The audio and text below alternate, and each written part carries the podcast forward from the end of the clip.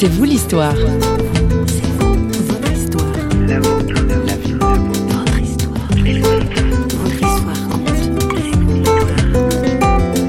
J'étais en train de comprendre ce qui m'arrivait. Je pleure de joie parce que je, je comprends pleinement à ce moment-là, quand Jésus est cloué sur la croix, que si Jésus avait dû le faire uniquement pour me sauver moi, tout seul, il l'aurait fait. Et ça, pour moi, ça a bouleversé ma vie. Et à la fin de ce film, je fais cette prière et je demande euh, à ce moment-là à Jésus à venir dans, dans mon cœur, avec aussi toutes ces craintes de me dire, mais est-ce qu'il va me trahir? Est-ce qu'il va vraiment m'aimer pour l'éternité? Il y a des existences qu'on ne souhaite à personne. Bonjour et bienvenue dans C'est vous l'histoire. Jean-Pierre Mihalievitch, notre invité, remonte pour nous dans un sombre passé. À 13 ans, il découvre sa mère, morte sur le canapé du salon, suicidée. Enfant battu par un père violent et alcoolique, il est à deux doigts de la mort lorsque son père lui tire dessus. Mais la foi peut faire des miracles puisqu'on le retrouve aujourd'hui au micro de François Sergi en père de famille épanoui et habité par le pardon. Mon père, euh, après m'avoir tiré dessus, a été en prison à peu près deux ans. Entre-temps, moi, j'ai accepté la foi, je suis devenu chrétien et j'ai compris l'importance du pardon dans ma vie et l'importance de pouvoir pardonner à mon père. Et Dieu m'a vraiment fait cette, euh, cette grâce de pouvoir euh, le vivre pleinement, ce pardon, et ça a vraiment changé ma relation avec mon père. Mais lui, il a accepté ce pardon? Et lui, il a accepté ce pardon. Il l'a pas. Mon père était quelqu'un de très fier, mais la façon dont il l'a exprimé, c'est qu'il me tenait dans ses bras. On pleurait. Il venait de sortir de prison, et j'ai dit à mon père, papa, tout est pardonné. Je te pardonne. Et mon père s'est mis à pleurer et il m'a pas lâché pendant cinq minutes en pleurant. Et à partir de ce moment-là, j'ai construit une relation avec mon père qui n'existait pas avant. Est-ce que lui vous a demandé pardon? Il vous a accusé de la de la mort de votre mère. Oui, oui, tout à fait. À l'enfant que vous étiez à 12-13 ans. Mon père m'a pas dit demandé pardon de manière directe, mais il l'a fait jour après jour dans la relation qu'il a reconstruite avec moi et aussi dans sa façon d'avoir été un très bon grand-père avec mes enfants. Dieu m'a permis de mieux connaître mon père, de, de, de savoir un peu son histoire afin de mieux connaître aussi mon histoire qui est important pour chacun d'entre nous. Vous avez vous-même donc créé une, une, famille avec cette Sandrine que oui. vous avez connue euh, très jeune. J'avais 16 ans. Hein J'avais 16 ans, là, on avait 15. Ouais. Donc vous avez deux, eu deux enfants. Il n'y a jamais eu le, le, souci, vous avez su ne pas répéter finalement la violence oui. que, que, vous avez reçue? Non, je pense qu'il y a eu des moments difficiles, des moments de doute. Il y a eu des moments où euh, une certaine euh, colère était toujours là en moi parce que je pense que ça disparaît pas d'un coup de baguette magique, mais il y a aussi un, un, travail à faire pour comprendre ces mécanismes afin de pouvoir lutter contre ces problèmes de... Pour moi, c'était le problème de pas contrôler les choses. Comme j'avais vécu autour d'adultes déficients, ma mère qui m'avait annoncé sa mort la veille, donc j'ai beaucoup culpabilisé quelque part aussi de ne pas avoir vu en tant qu'enfant ce qui allait se passer, mais j'étais qu'un enfant. Et ça, il a fallu que j'accepte que on n'est pas tout puissant, que seul Dieu est tout puissant et qu'on peut pas sauver tous ceux qu'on aime et qu'on peut pas être euh, au contrôle de sa vie d'une façon permanente. Donc, euh, je pense pas avoir été comme mon père. je pense quand même pouvoir dire que ça a été euh, beaucoup mieux, même si je pense que j'ai commis d'autres erreurs avec mes enfants. Comme tous les parents. Voilà, je pense comme tous les parents. J'aime mes enfants d'un amour et d'une tendresse infinie.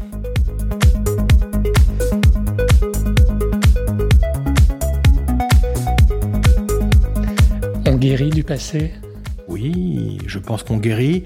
J'aime cette phrase, enfin en tout cas cette idée que parfois le, le, passé et les épreuves, les blessures, euh, ça peut être vu comme des cicatrices sur un corps.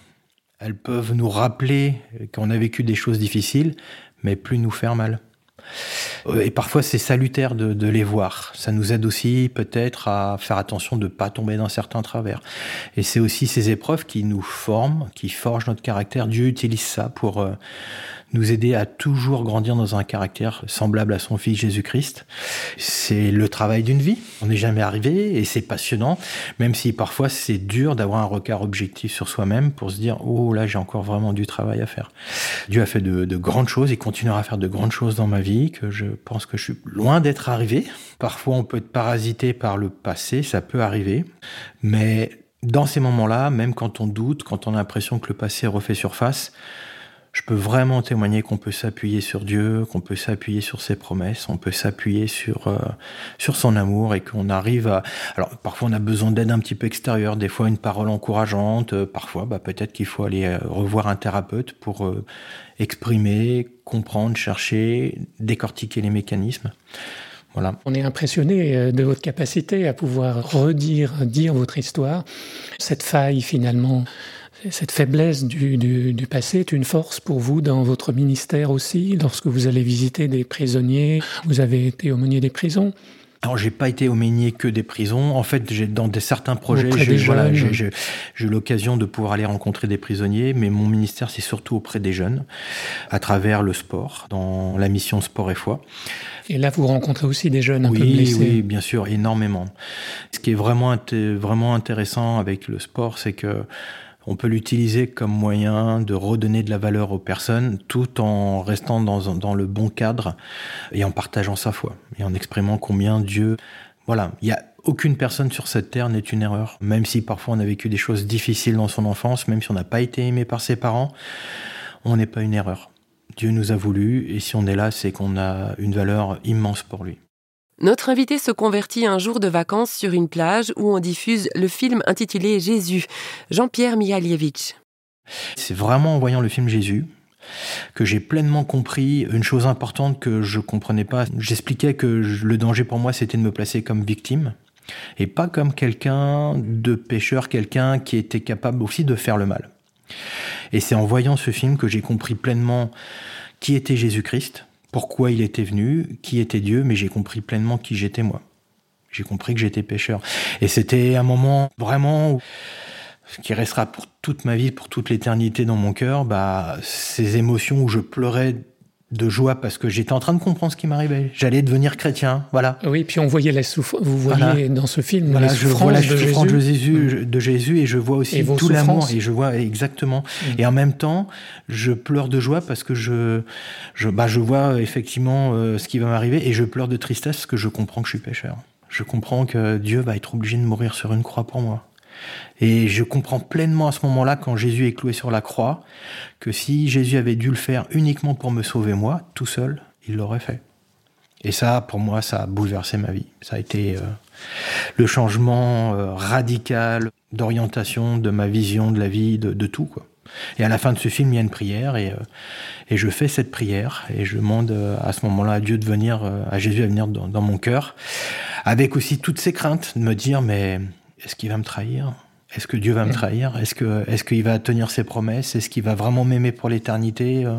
Et à ce moment-là, vous ne connaissiez pas encore la famille Husson? Non. Et en fait, c'est je remonte euh, donc euh, après cette projection du film, je croise le pasteur qui me prend dans ses bras. J'avais pas dit un mot. Il me dit bienvenue dans la famille et je le regarde. Je fais mais comment tu sais que il dit, tu rayonnes tellement de joie sur ton visage que je sais que tu as fait ce choix. Et il me dit, viens, il faut que je te présente une personne. Et je vois une dame arriver qui se présente, qui était la responsable euh, de la projection de ce film sur la plage. Et elle me dit, bonjour, je m'appelle Anne-Marie Husson. Et moi, à ce moment-là, je reste bloqué sur le nom, parce que je sais que je l'ai entendu quelque part, et je me dis, mais pourquoi je connais ce nom? Et au bout de cinq minutes, euh, j'ai fait la marche arrière dans ma tête, je me suis rappelé du chrétien, de la Bible, et dans mon cœur, je me disais, c'est pas possible, ça peut pas être cette personne quand même. Ça peut pas être la même personne dont le nom est écrit dans la Bible. Alors je me lance et je lui demande, mais vous connaissez ce chrétien qui habite à la dans, dans ce foyer? Il me dit, mais tu connais euh? Et en fait, c'était euh, la même personne dont ce chrétien avait écrit le nom dans la Bible. Je l'ai retrouvé euh, à 750 km de Paris, alors que j'ai jamais cherché à ouvrir la Bible, à, j'ai même pas revu ce chrétien. Il est venu, je l'ai revu ce chrétien à mon baptême, plusieurs mois plus tard à mon baptême. Je l'avais pas revu entre temps, quoi.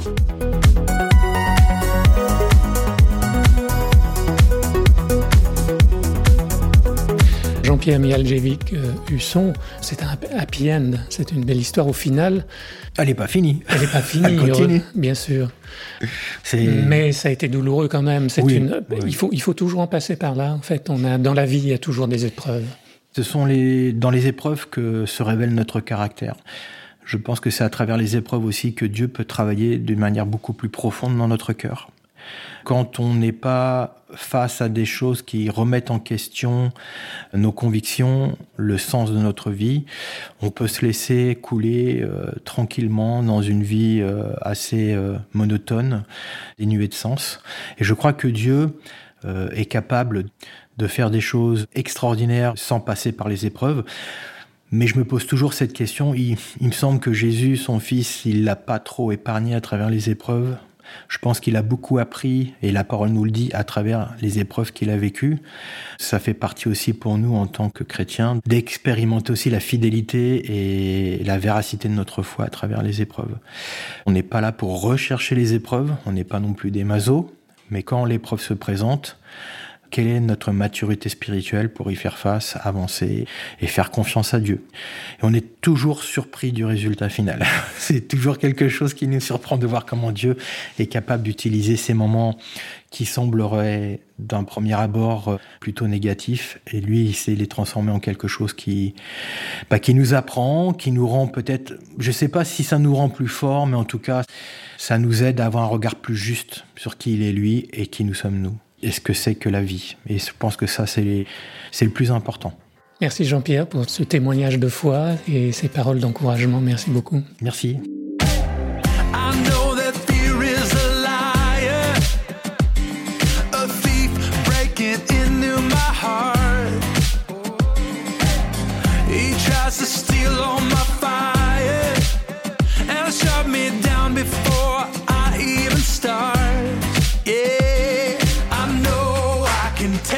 Yeah. Ever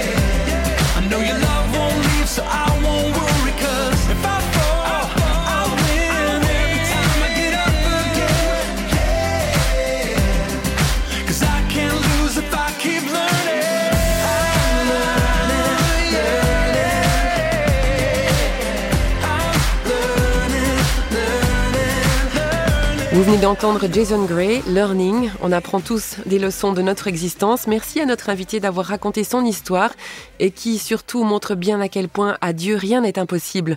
Au cœur de nos heures les plus sombres, il est présent et aimant. Il attend notre appel pour se laisser trouver.